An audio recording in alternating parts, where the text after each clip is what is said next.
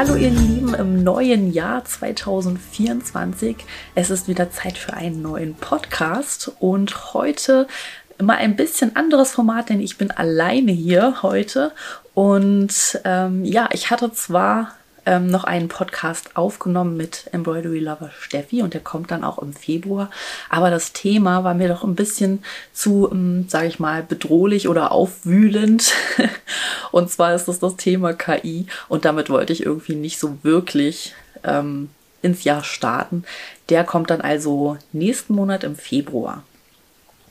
Ja, und ich dachte mir, heute nehme ich mir mal die Zeit, um mit euch mal so ein Stück weit hinter die Kulissen zu schauen von Pomora, was alles letztes Jahr passiert ist, hinter den Kulissen von Pomora ist letztes Jahr nämlich eine ganze Menge passiert, wie auch schon die Jahre davor habe ich ja noch sehr viel mit dem Haus hier zu tun. Wir bauen das ja alles komplett selber aus und es ist halt ein sehr altes Haus und wir mussten alles komplett entkernen, äh, haben das ja Dach ja neu gemacht und so weiter und sind dann Anfang letzten, also quasi Mitte letzten Jahres, vorletzten Jahres inzwischen, also 22, sind wir hier auf eine komplette Baustelle gezogen. Also nicht nur, dass die Wände gestrichen werden mussten, sondern die Wände mussten noch äh, Putz ab und Putz wieder ran und dann gestrichen werden.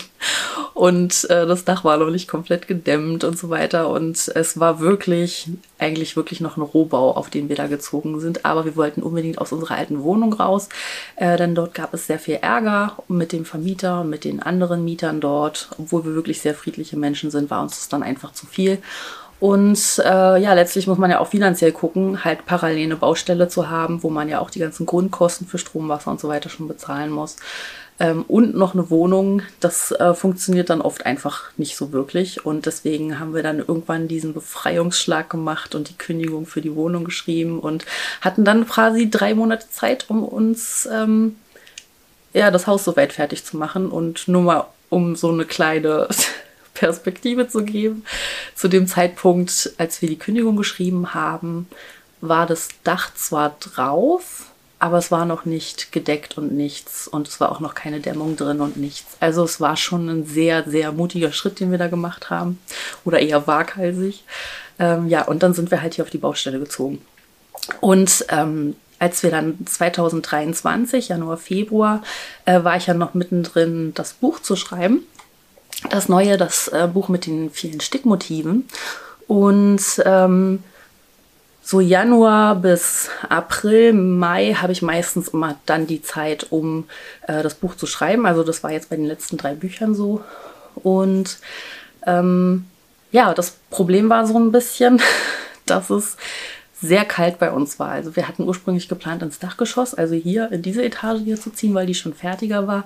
Und äh, wir ja auch einen schönen großen Ofen haben, mit dem wir die Etage gut beheizen konnten.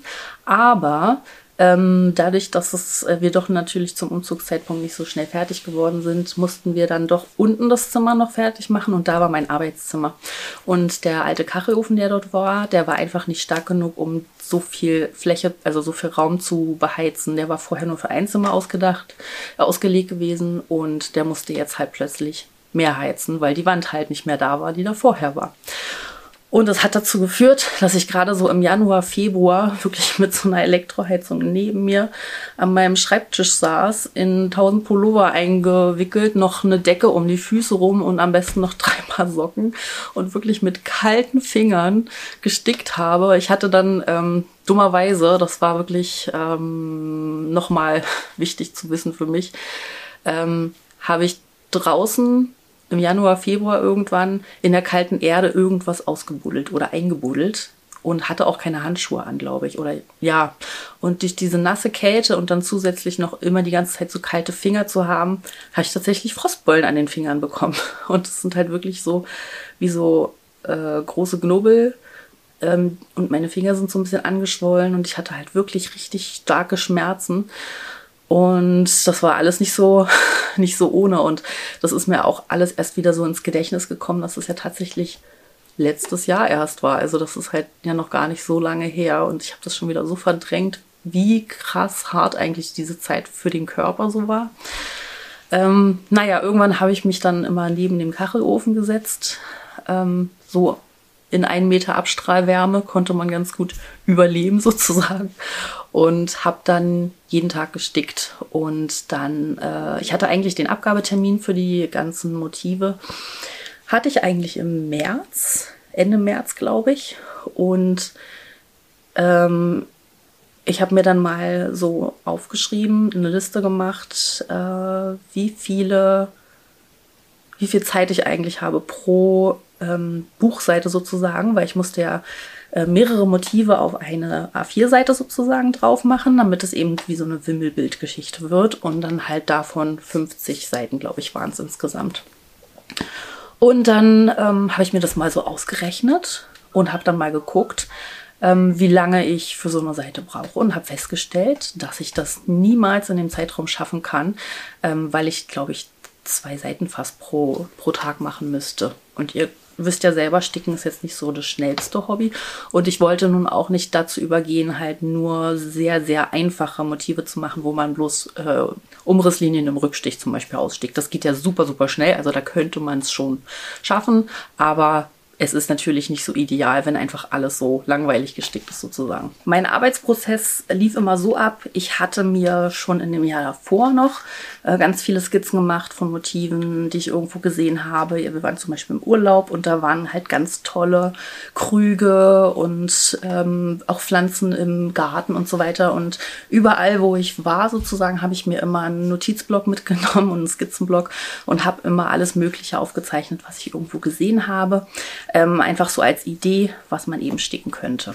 Und das, äh, da konnte ich ganz gut zurückgreifen und habe dann einiges äh, umsetzen können. Und da habe ich mir eben meinen Skizzenblock sozusagen immer genommen oder meine Skizzenblöcke eher und habe dann ähm, erstmal diese ganzen Zeichnungen, die ja mit Bleistift passiert sind, das sind ja keine Reihenzeichnungen, ähm, habe ich die dann erstmal digitalisiert. Das mache ich immer mit dem Grafikprogramm Illustrator. Ähm, und dann kann ich dann eben alle Linien schön nachziehen und kann die dann halt dicker, dünner machen, kann die Flächen theoretisch färben. Das war jetzt hier für die Motivvorlagen nicht so notwendig und kann die auch so groß und klein machen, wie ich möchte, ohne dass äh, die Linien dicker oder dünner werden dabei. Ähm, naja, jedenfalls, das ging ganz gut und ich bin dann durch das Buch auch super schnell in dieser Arbeit geworden, was ich total gut finde, weil das im Prinzip auch nochmal wie so ein Praktikum sozusagen war und ähm, das hat mir jetzt auch für meine Arbeit jetzt weiterhin noch sehr, sehr gut geholfen.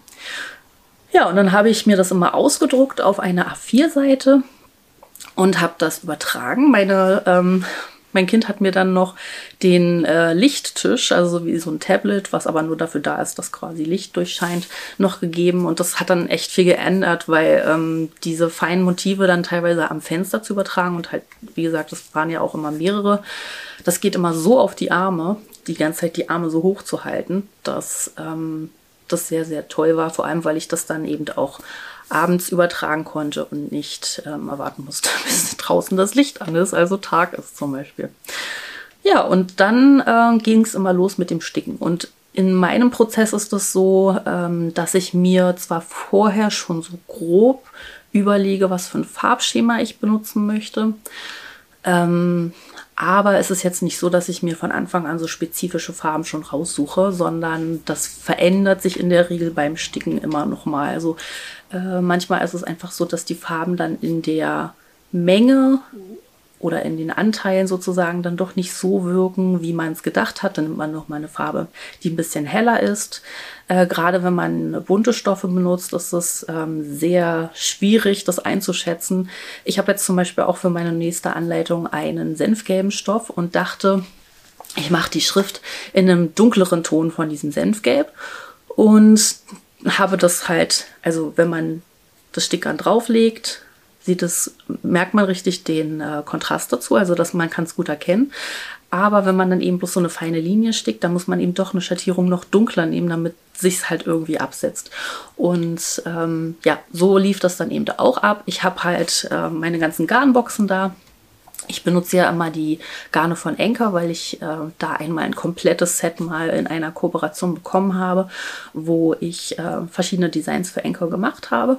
Und ähm, ja, seitdem habe ich quasi diese fünf Stickgarnboxen voll mit Stickgarn von Enker. Und da bin ich echt dankbar für, weil ich eben so wirklich auf sehr, sehr viele Farbschattierungen zurückgreifen kann, die ich sonst auf jeden Fall nicht gehabt hätte. Ja, und dann ähm, ging es dann los. Und ich habe zwischendurch, glaube ich, eine Woche ein bisschen Pause gemacht, weil ich dann halt nach zwei Monaten Sticken halt wirklich, wie gesagt, es war super kalt. Wir mussten auch am Haus noch so viel machen, aber eigentlich hatte ich gar keine Zeit dafür.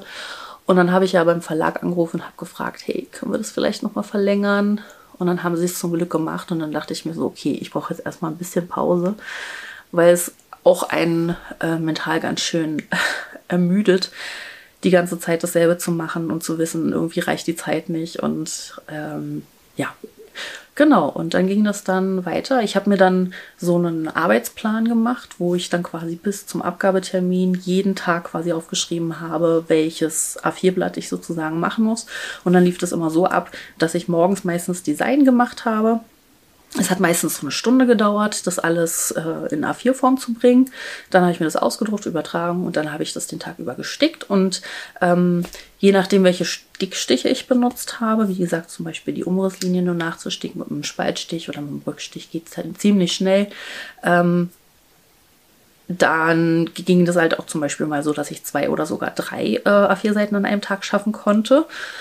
Aber dann gab es wiederum auch so äh, Stickbilder wie zum Beispiel das mit der Stadt, wo ich ähm, zum Beispiel dann die glorreiche Idee hatte, aber das wollte ich unbedingt umsetzen in dem Buch, wo ich ähm, wie so eine grüne Wand an dem Haus gemacht habe, komplett im Knötchenstich und die Flächen waren aber so groß, dass ich einfach, ich glaube, drei, vier Stunden nur an dieser Knötchenstichfläche gesessen habe, wo ich theoretisch in der Zeit schon eine komplette A4-Seite hätte schaffen können.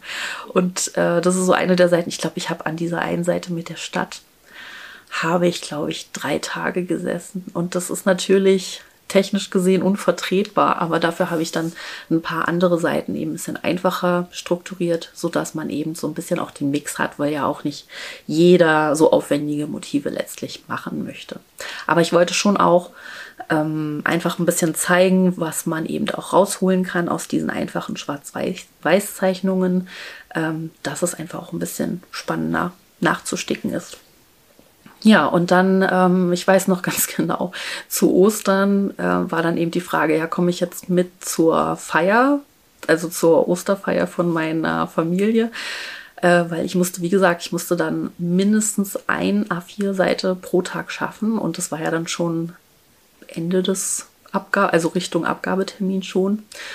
Und dann saß ich wirklich zu Ostern bei meiner Familie und habe die ganze Zeit noch weiter gestickt. Das war, habe ich mir extra eins rausgesucht, was nur mit einer Farbe gemacht werden musste, sodass ich nicht äh, tausend Fäden da noch hätte mitnehmen müssen. Und habe dann gestickt und gestickt und gestickt. Und das war schon echt verrückt. Aber am Ende habe ich es dann wirklich zum Termin geschafft. Ähm, ja, und dann ging es ja dann noch darum, das Ganze zu beschriften und so weiter. Das war relativ einfach. Den Text konnte ich tatsächlich an einem Tag, glaube ich, habe ich das alles geschrieben, ähm, weil, ja, ich weiß nicht warum, aber ich habe vieles von dem, äh, was so Stickgrundlagen und sowas angeht, habe ich ja schon so oft formuliert, dass ich sowas einfach sehr schnell runterschreiben kann. Und das hat mir echt geholfen, dass ich für den Blog schon so viel geschrieben habe, aber auch für jedes E-Book sozusagen, für, jede, für jeden Kurs, für jede Anleitung. Da steckt das ja auch immer drin. Ähm, das steckt mir quasi schon so im Blut. Da war ich sehr froh drüber, weil ich hatte dafür auch drei Tage eingeplant und hatte das dann an einem Tag alles fertig. Und es geht ja dann noch ins Lektorat und so weiter. Aber da war ich sehr zufrieden darüber, dass äh, das so rausfließen konnte. Ja, und dann war es Mitte Mai, dann war das Buch abgeschlossen und ich wollte eigentlich eine Pause machen, weil ich weiß, dass nach so einem Buch, ähm, dass gerade wenn es so nervenaufreibend zum Schluss ist, dass man da eigentlich eine Pause braucht, um erstmal wieder runterzufahren. Und dann saß ich so da und ich hatte schon in der Endphase des Buches schon wieder tausend neue Ideen, weil man ja ja, ich weiß nicht, vielleicht geht es euch auch so. Als kreativer Mensch ist es ganz oft so, dass wenn man eine Sache erstmal fertig machen muss, fallen einem tausend Sachen ein, die man ja auch noch machen könnte. Und damit meine ich nicht nur den Haushalt, was bei mir öfter passiert, sondern da kommt dann eben ähm, auch wirklich tolle Sachen, wo man so merkt, boah, cool, das Projekt will ich jetzt umsetzen, aber ich kann nicht, weil ich muss ja jetzt das machen. Und ja, so ging mir das dann zum Schluss auch. Und, und dann habe ich mir das einfach alles aufgeschrieben immer als Ideen. Und das ist, kann ich auch nur jedem den Tipp geben, der viele Ideen hat, immer regelmäßig aufschreiben. Ich weiß, man denkt immer, dass man das im Kopf behält, aber spätestens nach einem Jahr hat man es doch vergessen. Es sei denn, manchmal hat man auch so Ideen, die bleiben einfach die ganze Zeit im Kopf. Aber mir hat es sehr geholfen, ähm, das alles einzutragen. Ich habe so ein Bullet Journal, was ich immer jedes Jahr aufsetze. Und das hat sich ganz gut etabliert. Ich habe ja nicht so viele Termine, aber ich benutze das sehr viel, um meine Ideen niederzuschreiben oder bestimmte Abläufe zu dokumentieren, wie jetzt zum Beispiel für das Buch, dass ich dann einfach ein Häkchen ranmachen kann und weiß, okay, das habe ich jetzt gemacht und das habe ich noch vor mir. Ja, und ähm, ich war durch diesen sehr strengen Zeitplan oder durch diesen strengen Tagesablauf, den ich die letzten vier Monate hatte, war ich dann im Mai so produktiv, dass ich mir gedacht habe, eigentlich wäre es jetzt schade drum, wenn ich das jetzt so verpuffen lasse. Und dann ähm, habe ich einfach weitergearbeitet. Und tatsächlich war es jetzt nicht so, dass ich in so ein Loch gefallen wäre oder so. Also ich hatte so ein bisschen die Befürchtung.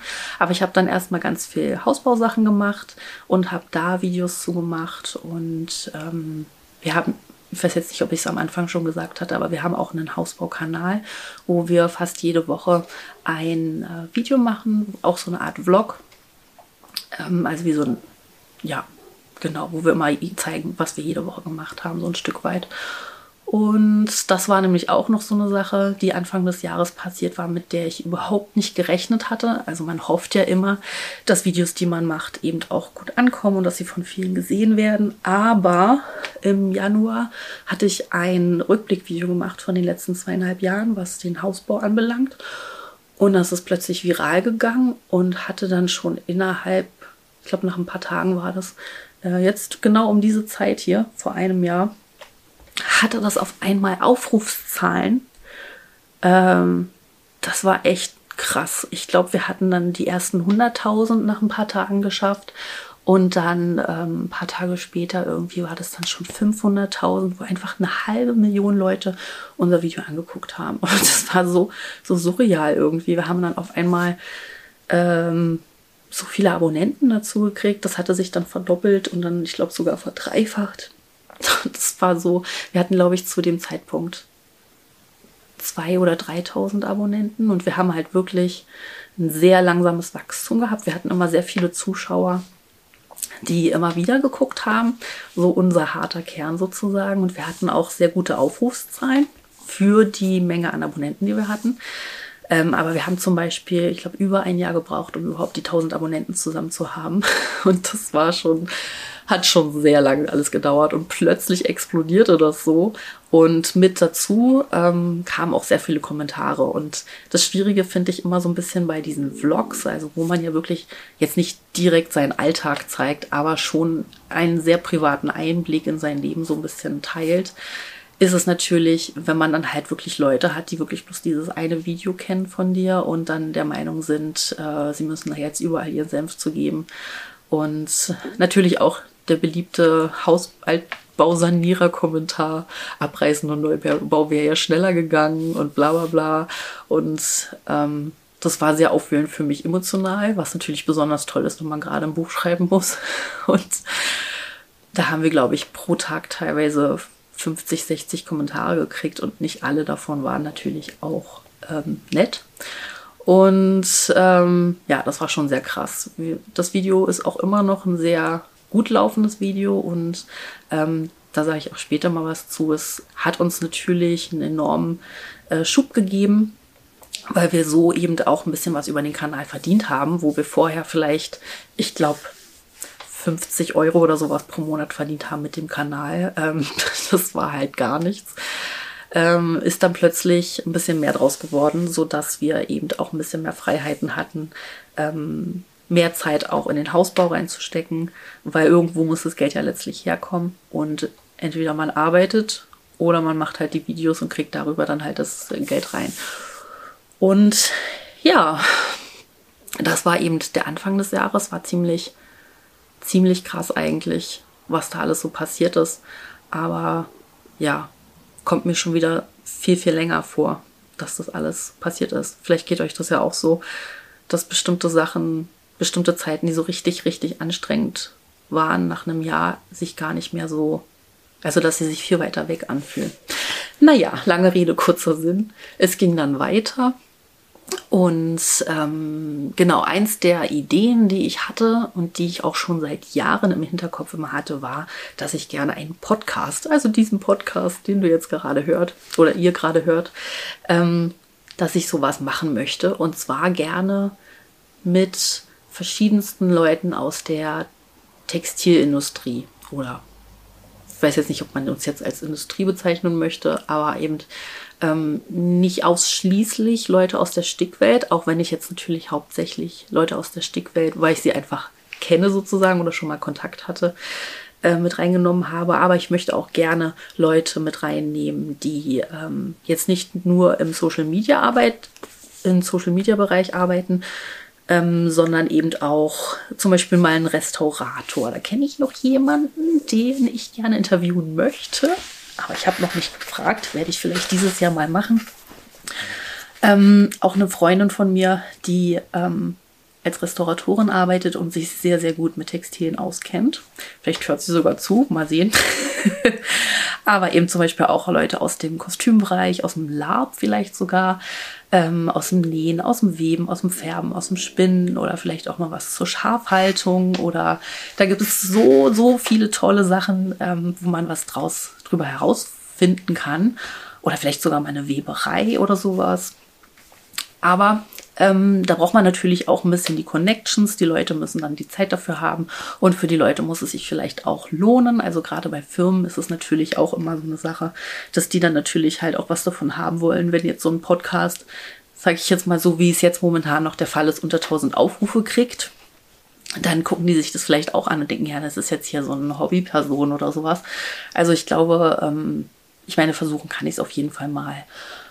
Aber da habe ich jetzt für mich noch so ein bisschen das Gefühl, dass ich da eher auf taube Ohren erstmal stoßen würde, wenn ich mich da jetzt so weit rauswage. Aber vielleicht auch nicht.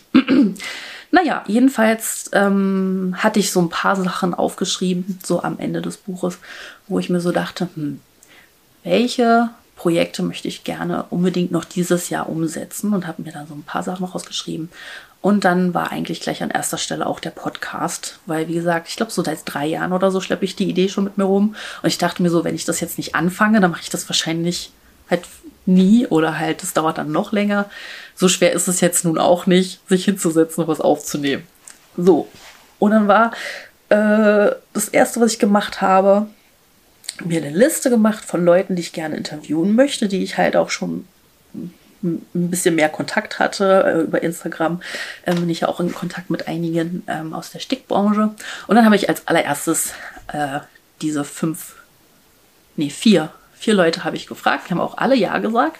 Und das fand ich ganz cool. Und ähm, ja, dann habe ich dann, ich glaube, innerhalb von zwei Wochen alle vier Podcasts aufgenommen und ähm, dann hatte ich eigentlich noch überlegt, quasi den letzten Podcast dann ähm, über mich sozusagen zu machen. Und dann kam ja dieser lustige Zufall, dass Steffi angeboten hatte, ähm, mich zu interviewen. Das hat dann ganz gut gepasst, weil ich glaube, auch im Gespräch ist es ein bisschen angenehmer, weil man eben auch noch andere Fragen hat oder andere Antworten kriegt ähm, und andere Punkte angesprochen werden auch, als wenn so wie jetzt hier zum Beispiel, eine Person redet. Und das fand ich ganz cool. Und da kam ja auch nochmal so die Idee, dass ich ja auch mit Menschen, die ich schon interviewt habe, sozusagen, ja auch zu bestimmten Themen einfach mal so ein Gespräch machen kann, so ein Podcast, wo es dann gar nicht mal so unbedingt um den Lebenslauf dieser Person geht und äh, in die Einblicke jetzt sozusagen in die Arbeit dieser Person,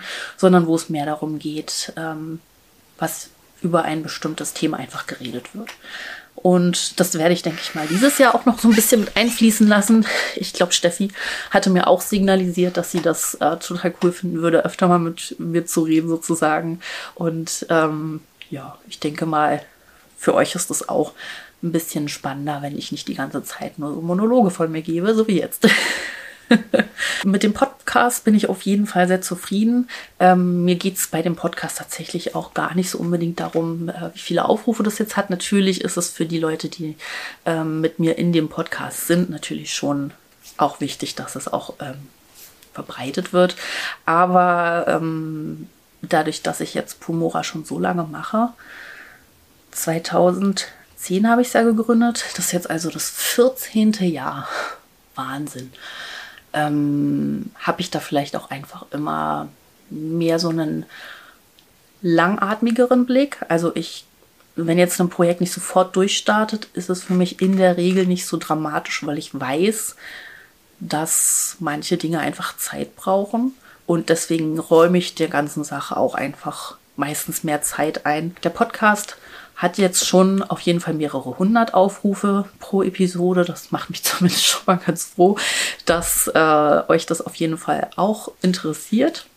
Ja, im Sommer war ja quasi diese Podcast-Sache und danach, das war relativ gleich im Anschluss danach, genau, ähm, sind wir aus privaten Gründen ähm, nach Mecklenburg-Vorpommern gefahren für eine Woche. Und äh, ich wollte eigentlich nur zu zweit fahren.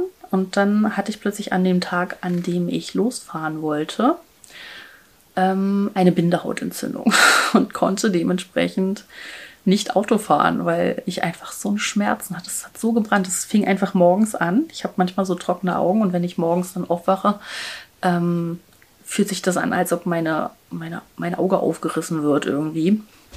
Und äh, meistens geht es aber nach einer Weile wieder weg. Also es ist auch seitdem wir hier im Haus wohnen nicht mehr so schlimm wie in der Plattenwohnung, die wir vorher hatten, ähm, wo das im Winter ganz, ganz schlimm war, weil einfach diese Luft so trocken war. Wir haben ja hier jetzt im Haus ganz viel auf Naturbaustoffe gearbeitet, äh, ge gesetzt, also Lehmwände und ganz viel Holz und so weiter. Und da seitdem ist es auch überhaupt nicht mehr so dramatisch. Also die Luftfeuchtigkeit ist hier viel besser. Aber zu dem Zeitpunkt, ja, hatte ich dann plötzlich wieder das Problem und es ist nicht besser geworden. Und ähm, dann hat sich halt auch wirklich zu einer Bindehautentzündung dann entwickelt sozusagen. Ja, letztlich äh, mussten wir dann doch zu dritt fahren. Also mein Mann musste dann doch auch fahren und völlig unvorbereitet. Eigentlich war der Plan, dass, äh, dass mein Auge quasi nach einem Tag wieder in Ordnung ist. Wie gesagt, ich hatte halt das Problem mit den trockenen Augen schon öfter und normalerweise war es dann halt auch äh, wieder gut irgendwann. Also nicht, hat sonst sich nicht über längere Zeit hinweggezogen und dann wollte ich ihn eigentlich wieder zurückfahren. Also ist ja schon vier Stunden Autofahrt und dann halt wieder zurück, um halt dann, äh, ja, wie gesagt, wir sind halt aus bestimmten Grund hingefahren und wir mussten, hätten halt jeden Tag nach Schwerin und wieder zurückfahren müssen für eine Dreiviertelstunde. Und es ging halt einfach gar nicht. Lange Rede, kurzer Sinn. Äh, wir hatten dann plötzlich eine Woche Urlaub zu dritt oder zu zweit mit Kind und ähm, ja, ich konnte halt äh, nichts sehen. Das war echt sehr surreal, weil klar, wenn jetzt mit den Händen irgendwas ist, dann kann man halt auch nicht so viel machen, aber wenn mit den Augen was ist, dann ich konnte halt nichts lesen, ich konnte nichts auf dem Handy machen, was ja an für sich gar nicht mal so schlecht ist, wenn man mal noch eine Woche Pause macht. Ich habe super viel geschlafen. Also im Endeffekt war das dann wirklich dieses Loch sozusagen nach dem Buch, was dann eben der Körper sich dann zwangsweise genommen hat. Und ähm, ja, es war ziemlich miserabel, aber interessanterweise, ich hatte natürlich auch wieder ganz viele Ideen, aber ich habe halt auch super viel geschlafen und bin die ganze Zeit wie so eine Diva mit einer dicken Sonnenbrille rumgelaufen und hatte dann so ein äh, mir so zum Kühlen sozusagen über so ein kleines nasses Tuch aufs Auge gemacht und ach, es war schon, es war sehr anstrengend. Aber wir waren in einer sehr schönen Umgebung bei meinem ähm, Papa und ich konnte mich so ein bisschen in den Wald setzen und da habe ich äh, dann, zum Ende hin ging es dann langsam besser. Ich hatte mir sogar ja extra Stickzeug und sowas alles mitgenommen, weil ich ein bisschen experimentieren wollte, aber dadurch, dass ich nicht gut sehen konnte und es halt wirklich wehgetan hat, die Augen offen zu haben, konnte ich das natürlich auch nicht machen. Ähm, und zum Ende hin ging es dann wieder besser und bei meinem Vater im Garten ähm, waren so riesengroße Fingerhutpflanzen und die sahen so cool aus und hier bei uns habe ich die noch gar nicht irgendwo gesehen, außer vielleicht so in einem Garten, wo dann so eine Kunstform ähm, hingesetzt wurde. Und die waren so schön. Und dann dachte ich mir so, ach Mensch, das mit der Nadelmalerei möchte ich unbedingt mal ausprobieren.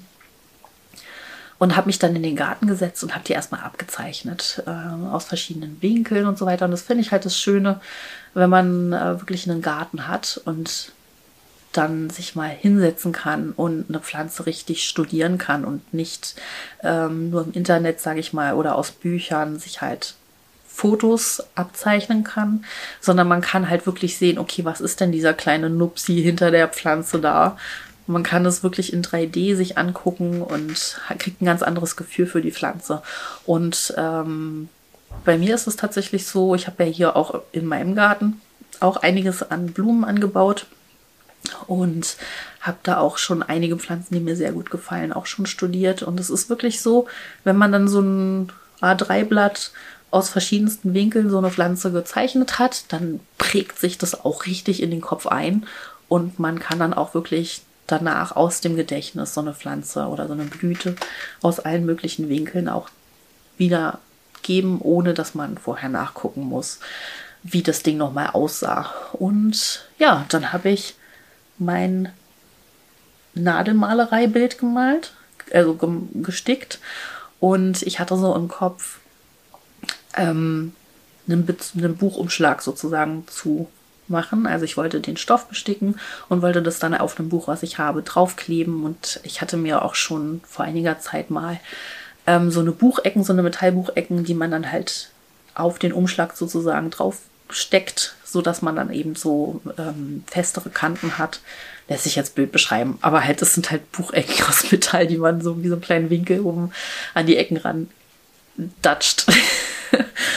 und ähm, das habe ich auch immer ewig vor mich hergeschoben. Und das fand ich eigentlich ein bisschen schade immer, weil das sind halt so Projekte, manche Sachen gehen so viel schneller, wenn man das nicht dokumentieren muss. Und ich habe ja schon immer so diesen Wunsch, das halt auch als Video aufzuarbeiten. Aber es geht halt alles so viel schneller, wenn man nicht überlegen muss, okay, wie kann ich das jetzt noch filmen? Was müsste ich jetzt noch zeigen? Weil in der Regel ist es ja so, wenn es halt gemacht ist, dann kannst du es nicht nochmal wieder auftrennen und wieder, also macht, kann man schon, aber macht dann halt nicht so viel Sinn. Ähm, wenn es dann halt erstmal gestickt ist, dann kann ich es nicht nochmal aufnehmen, sozusagen, wie ich das mache. Und das frisst schon einiges an Zeit und verlängert auch eben die Zeit, die man für so ein Projekt braucht. Und früher, also sozusagen so um die 18 bis 20, habe ich super viele Projekte gemacht, wo ich zum Beispiel Buchumschläge gemacht oder, oder äh, richtig so Notizhefte selber gemacht habe. Und es hat immer so viel Spaß gemacht. Und halt einfach wirklich so Projekte zu machen, wo man vorher gar nicht so richtig weiß, wie das geht, sondern einfach so ein bisschen auszuprobieren. Und ähm, wenn man ausprobiert, ist es ganz schwer, das aufzunehmen, weil man ganz oft noch mal was rückgängig macht äh, beim Ausprobieren, weil man merkt, ah, es funktioniert doch nicht so. Und das dann halt jedes Mal aufzunehmen und man macht das zum ersten Mal, ist halt super frustrierend, weil man quasi immer einen Schritt vor und dann wieder einen zurück und dann machst du zwei Schritte vor und dann wieder einen zurück.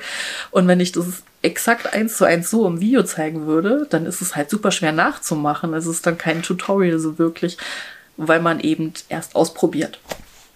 Ja, und ähm, ich habe einiges aufgenommen von diesem Notizbuch, weil ich wollte das auf jeden Fall auch als Video haben. Aber ich habe es bis jetzt auch noch nicht geschnitten. Ich hatte, glaube ich, ein Short-Video gemacht für, für YouTube. Ähm, aber das Thema mit den Notizbüchern oder mit den Buchumschlägen möchte ich auf jeden Fall noch ein bisschen mehr ergründen. Ich habe mich dann am Ende aber einfach an meinem schönen neuen Notizbuch erfreut, dass ich eins habe. Und ähm, ja, ähm, was ich letztes Jahr mir auch schon, wo der Wunsch einfach mehr hochkam noch, war mehr Gebrauchsgegenstände für mich so zu haben, weil ich sticke zwar viel, aber vieles davon sind eben Stickbilder für die Wand ähm, oder mal ganz selten jetzt äh, als meistens bei Geschenken ist es dann so, dass ich dann zum Beispiel einen Beutel besticke oder sowas. Ähm, aber so allgemein jetzt mal ein Kissenbezug oder eine Gardine oder ein Handtuch, gut, Handtücher vielleicht nicht unbedingt, aber halt wirklich praktischere Sachen oder ein Buchumschlag, ähm, ein Mäppchen, sowas mache ich eher selten, wenn dann meistens, wenn ich Auftragsarbeiten für Firmen mache, also wenn ich Anleitungen für Firmen schreibe, äh, wie zum Beispiel für die Landlust oder für andere Zeitschriften. Da wollen, die wollen meistens immer Projekte haben. Und ähm, ja, da habe ich auch immer viele Ideen, aber irgendwie mache ich das selten für mich sozusagen. Warum auch immer.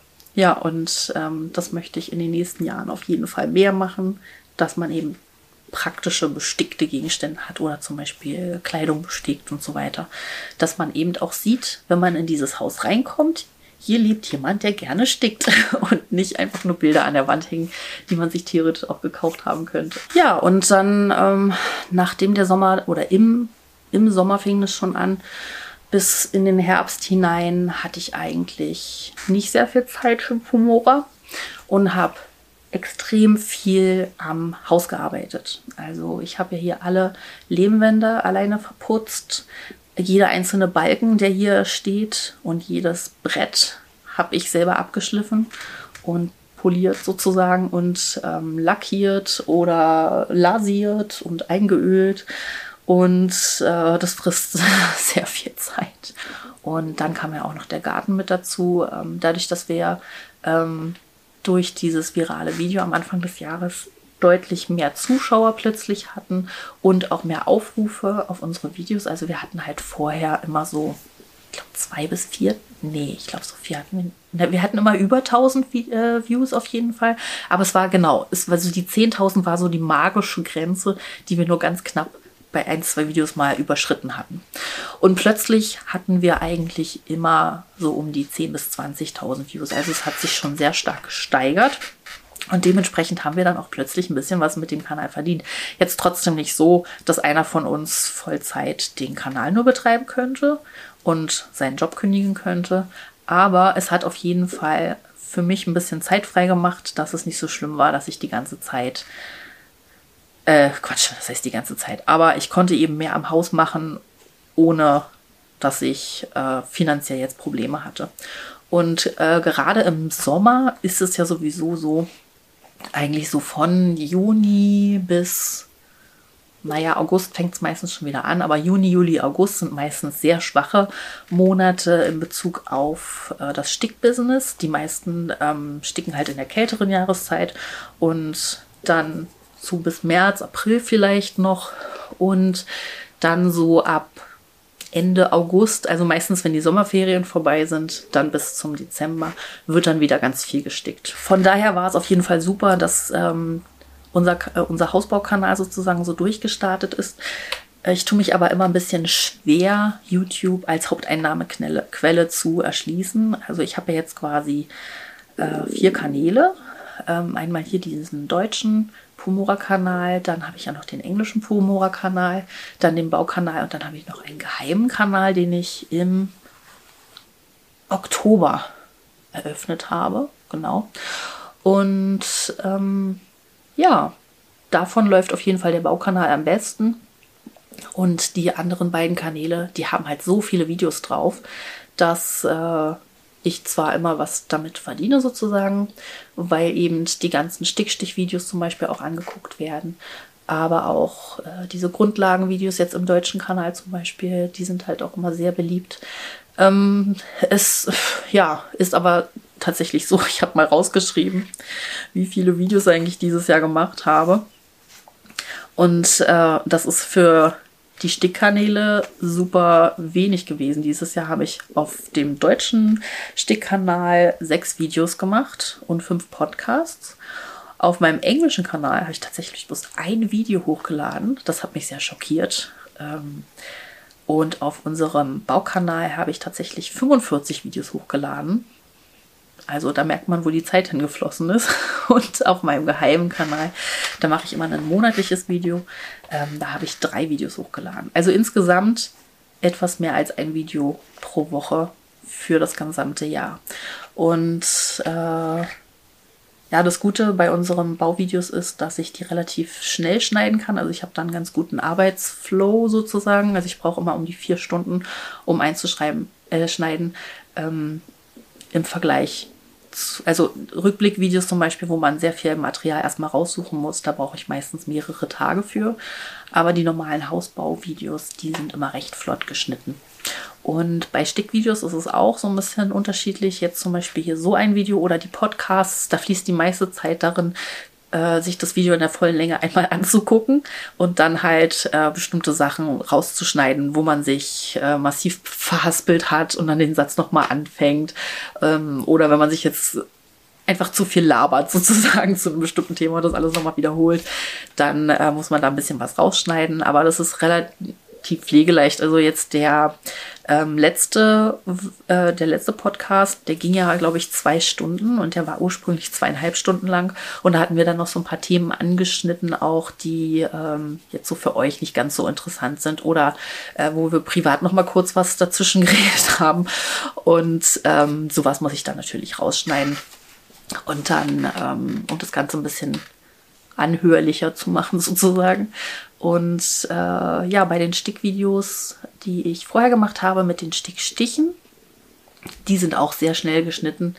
Äh, da kann ich sogar mehrere an einem Tag schneiden, aber die sind ja auch eben immer bloß so zwei, drei, vier Minuten lang. Und da geht es natürlich ein bisschen flotter.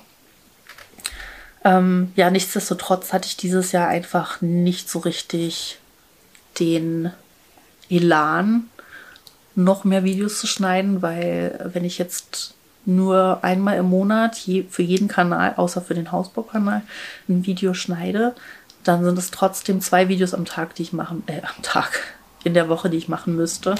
Und da merke ich halt schon eigentlich, ich glaube, jeder Unternehmensberater würde mir halt empfehlen, halt äh, diese Menge an Kanälen, sowohl jetzt auf YouTube als auch auf Instagram und so weiter zu reduzieren und mich wirklich auf eine Sache zu fokussieren.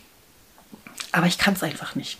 Ich kann es einfach nicht. Ich lasse dann lieber die Sache brach liegen. Also jetzt zum Beispiel der englische Kanal, wie gesagt, da ist jetzt ein Video drauf gekommen.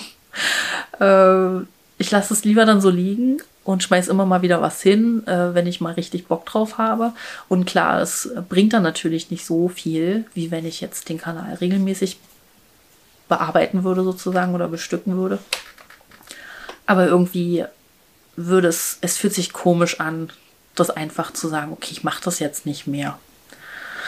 Und deswegen ähm, habe ich eher versucht, dieses Jahr eine Methode zu finden, wie ich alles unter einen Hut bringen kann. Und ich bin da auf einem ganz guten Weg hin. Ähm, ich habe jetzt diesen geheimen Kanal sozusagen. Also geheim deshalb, weil der steht noch in den Startlöchern. Also hat jetzt schon ein paar Videos drauf und alles. Aber ähm, der ist äh, für, für den englischen Bereich sozusagen und geht halt auch mehr so. Also der kombiniert eigentlich den Hausbaukanal mit den Handarbeiten so ein Stück weit.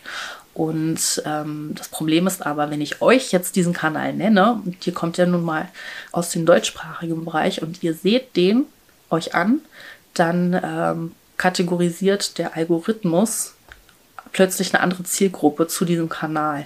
Und äh, wenn der Kanal ein bisschen größer ist, ähm, dann kann ich das machen, weil das dann nicht so ablenkend ist.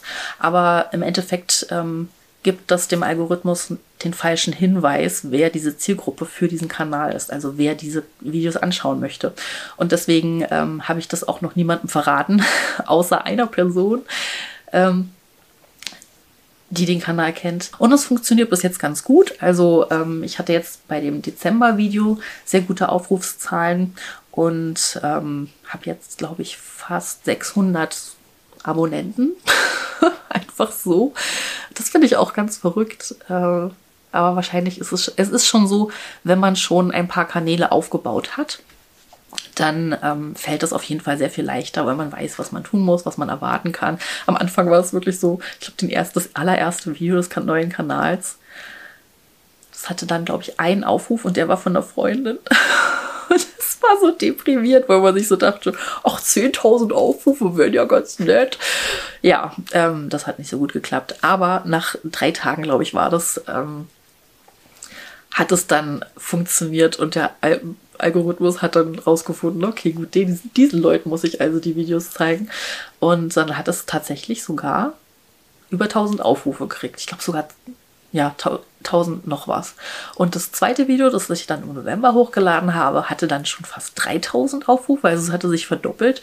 Und jetzt das Dezember-Video hatte dann über 9000 jetzt, glaube ich, sogar. Und dann hat sich es quasi nochmal verdreifacht. Und da war ich dann echt stolz, dass äh, das tatsächlich vorwärts geht, weil ich hatte dann so die Befürchtung, weil wir ja bei unserem Hausbaukanal so lange rumgekrepelt sind sozusagen, ähm, äh, dass es jetzt mit dem neuen Kanal auch passiert. Und ich habe mir sozusagen als Begrenzung gesetzt, ich mache das jetzt ein Jahr und wenn es nach einem Jahr, also nach einem halben Jahr möchte ich spätestens die 1000 Abonnenten voll haben, weil das ist ja so der Moment, wo man die Monetarisierung einschalten kann. Beziehungsweise nicht ganz, man braucht die 1000 Abonnenten und man braucht eine bestimmte Anzahl an angeschauten Stunden. Das ist diese Watchtime.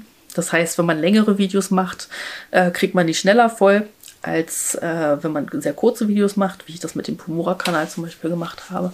Und bei unserem Hausbaukanal hatten wir halt ja ewig gebraucht, um die 1000 Abonnenten voll zu kriegen. Aber die Watchtime, also die äh, bis 40.000 Stunden müssen angeguckt werden innerhalb eines Jahres.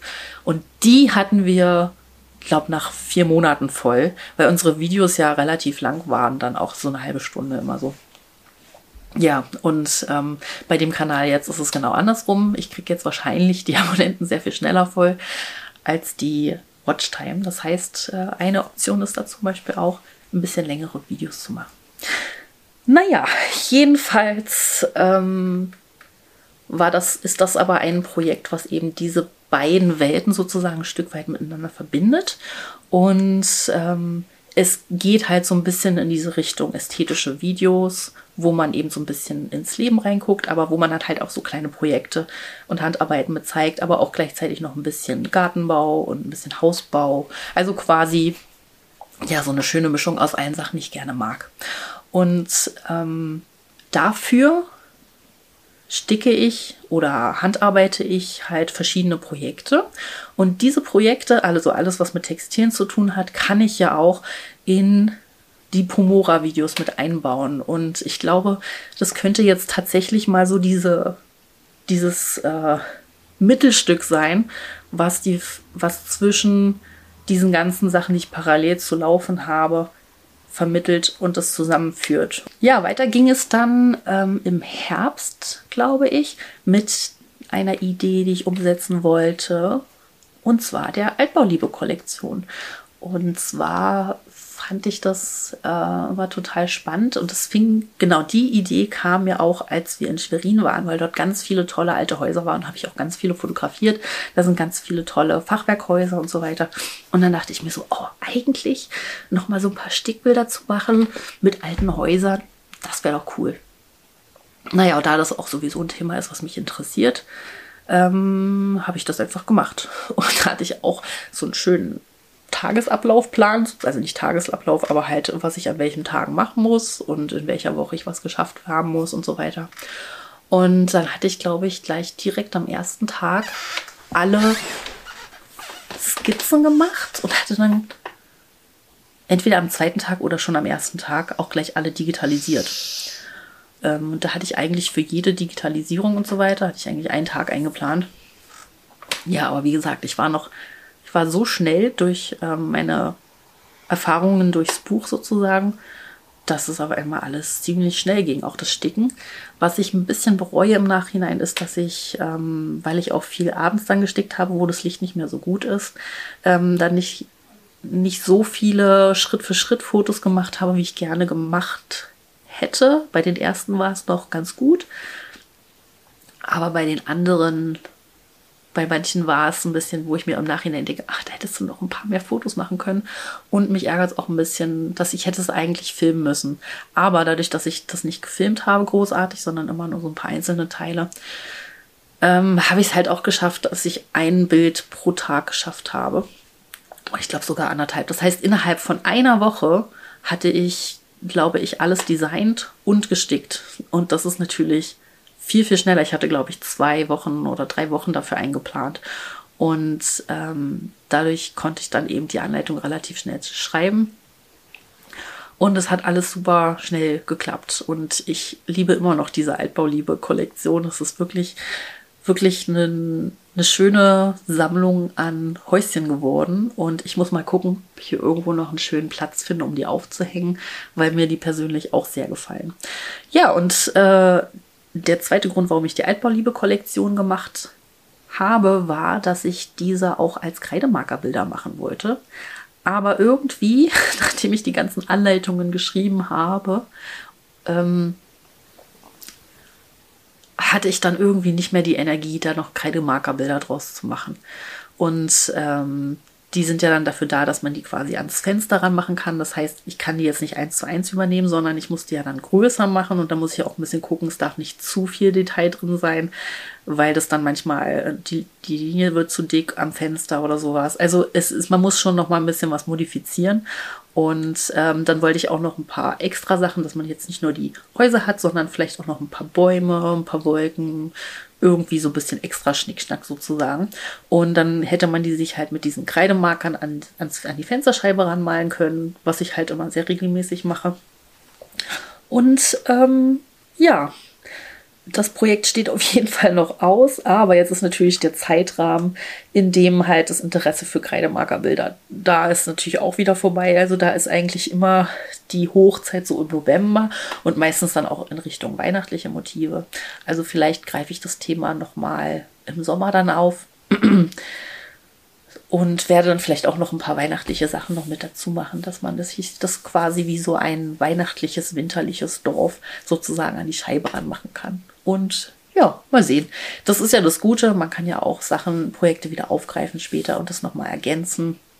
Wichtig ist nur, dass man Teilabschnitte schon mal abgeschlossen hat und nicht so viele angefangene Projekte sozusagen rumliegen. Ja, und dann war das äh, Jahr 2023 eigentlich schon fast drüber. Wir haben ähm, dann noch unten eine ganze Menge geschafft im Haus. Wir haben einen neuen Fußboden reingemacht. Ähm, die Wände sind jetzt alle fertig verputzt, so ziemlich. Also ein bisschen was ist noch. Ähm, wir haben einen richtig schönen Kaminofen jetzt eingebaut, sodass wir dieses Jahr auch nicht frieren im Winter. Und wir hatten jetzt zwischendurch mal minus 10 Grad draußen, also da musste man dann auch schon ordentlich heizen. Aber in der Regel ähm, ist es halt kein Vergleich zu, zum Anfang des Jahres 2023, wo wir teilweise nur 9 Grad hatten, wenn es so kalt draußen war. Wir haben auch komplett neue Fenster jetzt drin. Das Dach ist zu Ende gedämmt. Ähm, jetzt vor kurzem hat mein Mann noch die Fensterverkleidung noch zu Ende gemacht hier im Dach und man merkt wirklich einen Unterschied. Also letztes Jahr äh, war schon deutlich anstrengender der Winter. Und ähm, das gibt einem natürlich auch wieder ein bisschen Energie, dass man sich nicht um diese existenziellen Dinge so kümmern muss, weil das alles jetzt schon, ja, fertig ist. Ja, und ähm, genug vom letzten Jahr, würde ich sagen. Ein paar Sachen habe ich ja schon erzählt, was für dieses Jahr so ein bisschen ansteht. Ähm, aber ich möchte euch natürlich auch noch mal so einen kleinen Einblick darüber geben, was dieses Jahr bei Pumora passieren wird. Denn äh, ich habe mir auch schon überlegt, welche neuen Projekte bzw. Produkte ich für dieses Jahr machen möchte.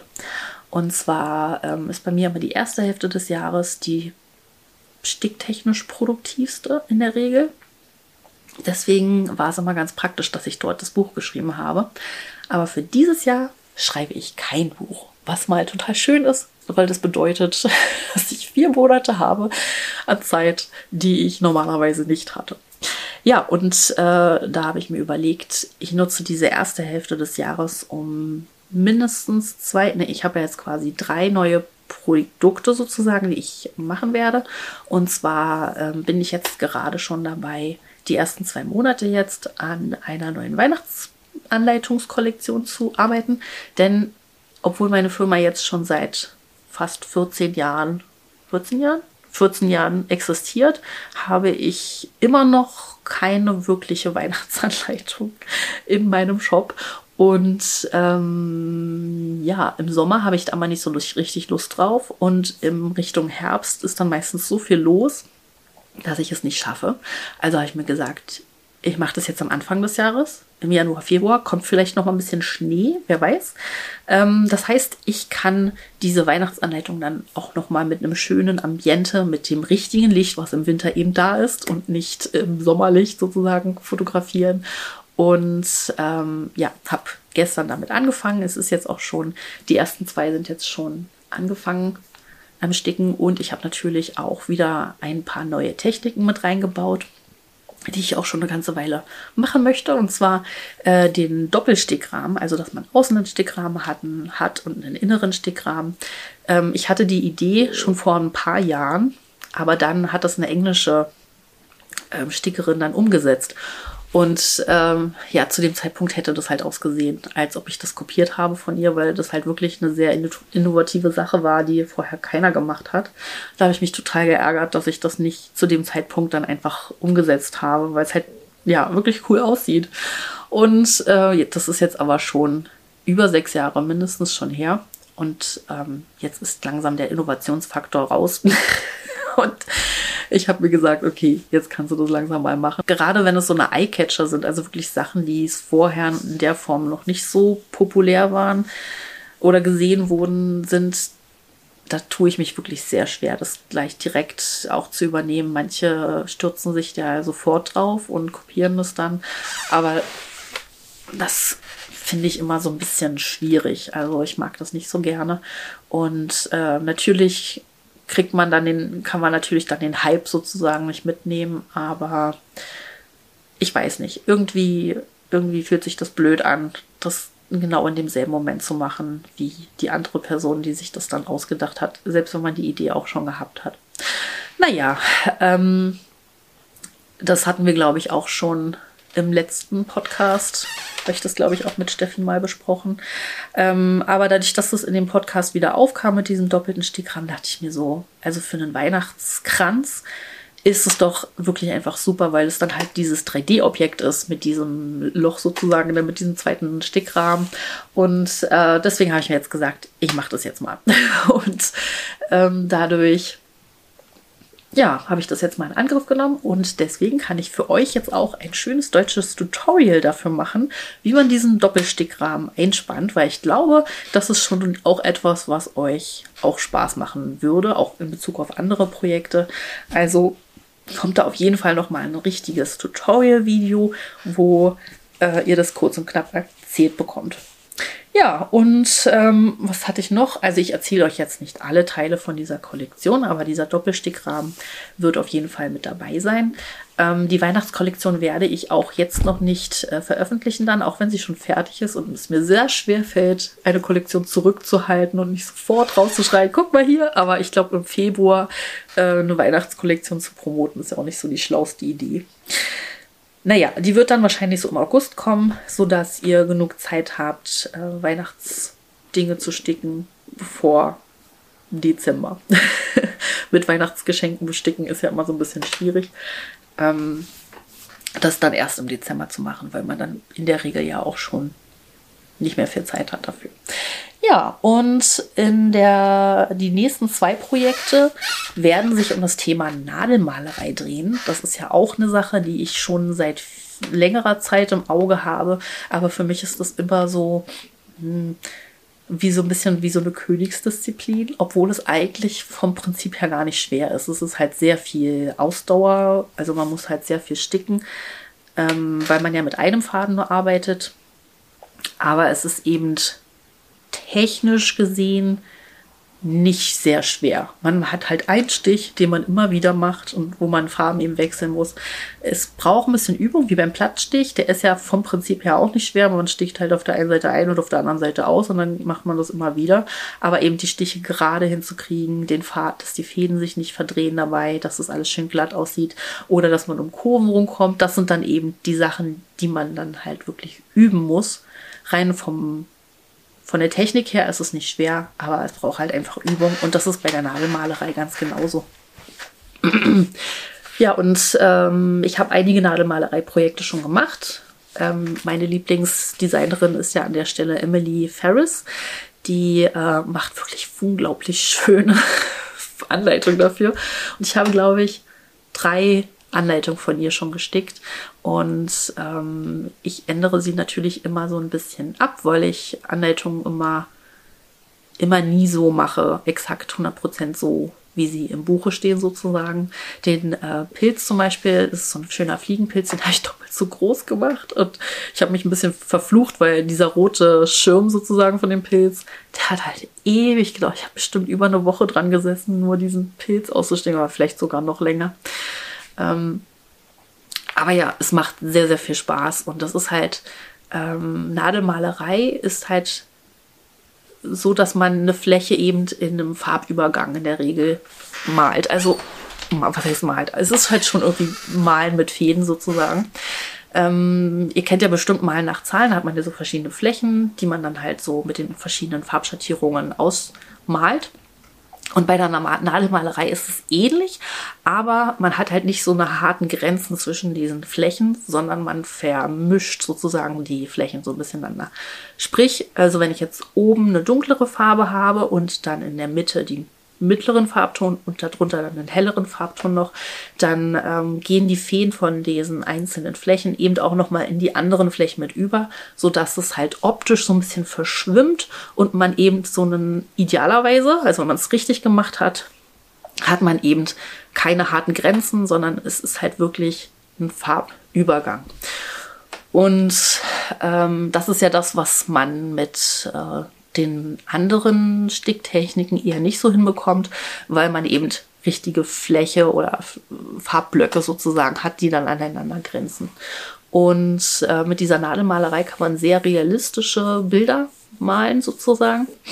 Und ähm, das ist auf jeden Fall etwas, was ich sehr gerne mache. Und da bin ich mal gespannt, wohin das noch so führt.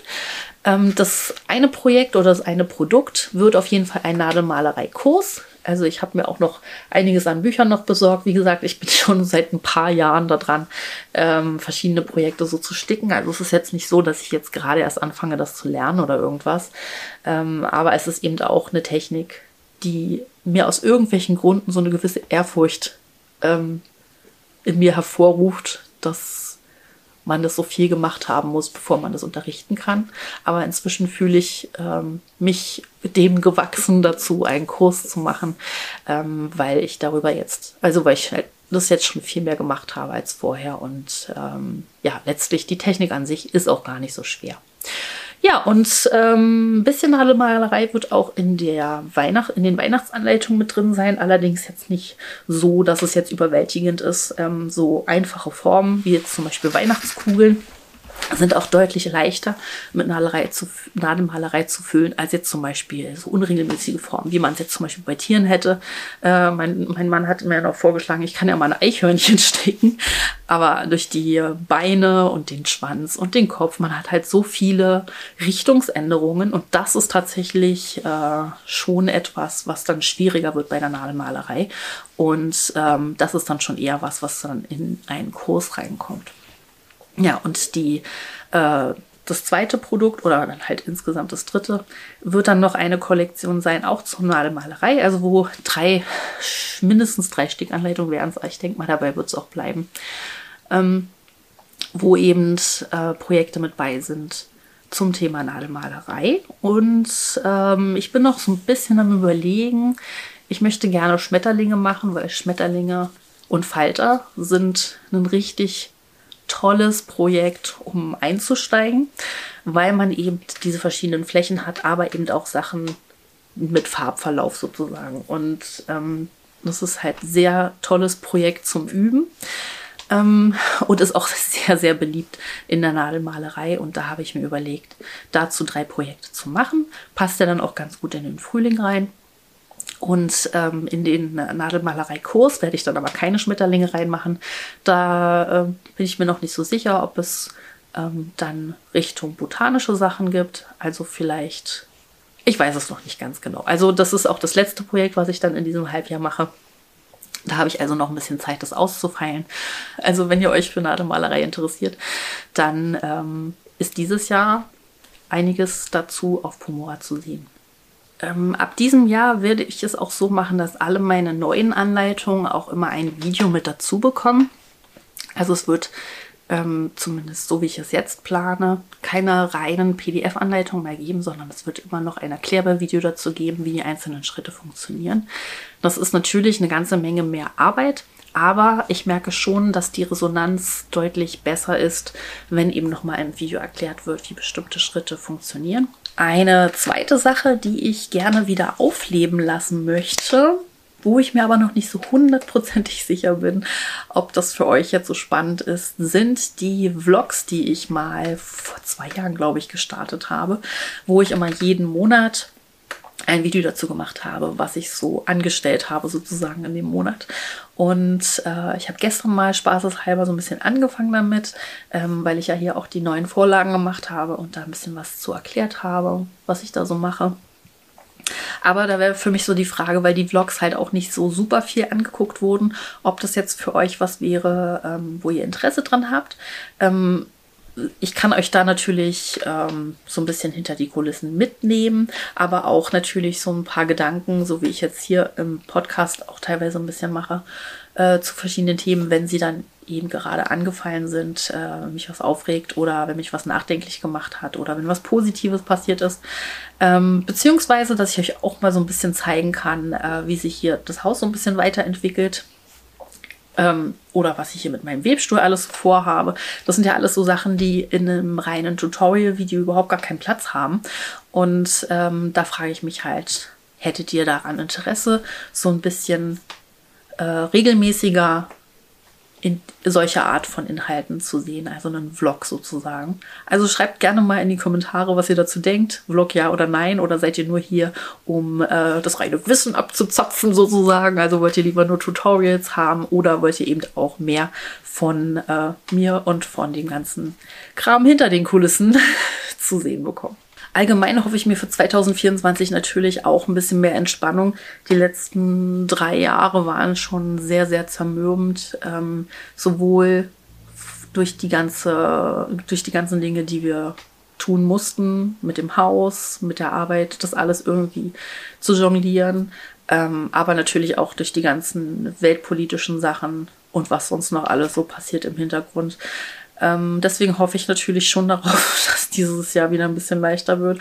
Aber äh, irgendwie hat sich durch die letzten paar Jahre schon ähm, so ein gewisses Gefühl etabliert, dass irgendwie in jedem Jahr irgendwas weiteres Schlimmes passieren kann. Und ähm, deswegen bin ich da gar nicht mehr so optimistisch, dass dieses Jahr aber das beste Jahr wird, sondern ich hoffe einfach nur, dass es nicht schlimmer wird. Und ähm, ja, ich finde das schon sehr krass, wie die letzten Jahre einen so verändert haben, ein Stück weit auch. Also ich kann mich an kein einziges anderes Jahr erinnern vor 2020, was, was so, also außerhalb von privaten Sachen, also persönlichen Sachen, die so passiert sind, was so herausfordernd war. Und ähm, ja, irgendwie geht jetzt so eine gewisse Leichtigkeit flöten, die vorher irgendwie da war. Und ähm, ja, ich finde das ein bisschen schwierig, damit umzugehen. Geht euch sicherlich auch größtenteils so. Ähm, und ich drücke euch einfach mal und mir die Daumen, dass äh, es zumindest auf der persönlichen Ebene alles besser wird und ähm, ja, ihr ein, ein gutes neues Jahr 2024 habt, wo vielleicht nicht alles schief geht, äh, keine Leute sterben und ja, einfach alles ein bisschen leichter wird. Und ja, jetzt bin ich schon wieder auf der deprimierten Ende, aber irgendwie ist es halt momentan alles nicht so einfach für viele. Und deswegen finde ich es auch ein bisschen doof, immer zu sagen, hey, alles wird gut, alles wird super oder alles ist super, es ist halt für viele nicht super. Und ähm, das finde ich muss auch seinen Raum haben dürfen, dass man es anspricht. Und ähm, ja, ich hoffe, dass ihr trotzdem ein schönes neues Jahr habt und alles besser wird. Und ja, wir sehen uns dann demnächst. Ich denke mal, es wird vielleicht schon noch ein neues Video geben jetzt im Januar. Ich muss mal schauen, ähm, wie gut ich das mit dem Doppelstickrahmen schaffe. Vielleicht kommt das sogar schon diesen Januar. Ähm, und dann würde ich sagen, sehen wir uns spätestens beim nächsten Podcast mit Steffi. Der kommt dann im, in dem, an dem ersten Februarsonntag. Ich hoffe, euch hat dieses äh, Video, wo ich jetzt einfach mal ganz alleine mit euch rede, sozusagen, auch gefallen. Es war ja dann doch eher ein persönlicheres Video sozusagen, wo ich euch äh, mal so ein bisschen mit äh, ja, in, in mein Leben sozusagen mit reingenommen habe. Und ähm, ja, ich verabschiede mich von euch. Wir sehen uns demnächst und wenn ihr noch nicht abonniert habt, dann drückt doch mal den Abonnieren-Button. Danke für alle, die so lange mit zugehört haben und ich wünsche euch ganz viel Spaß und Freude beim Sticken. Bis zum nächsten Mal.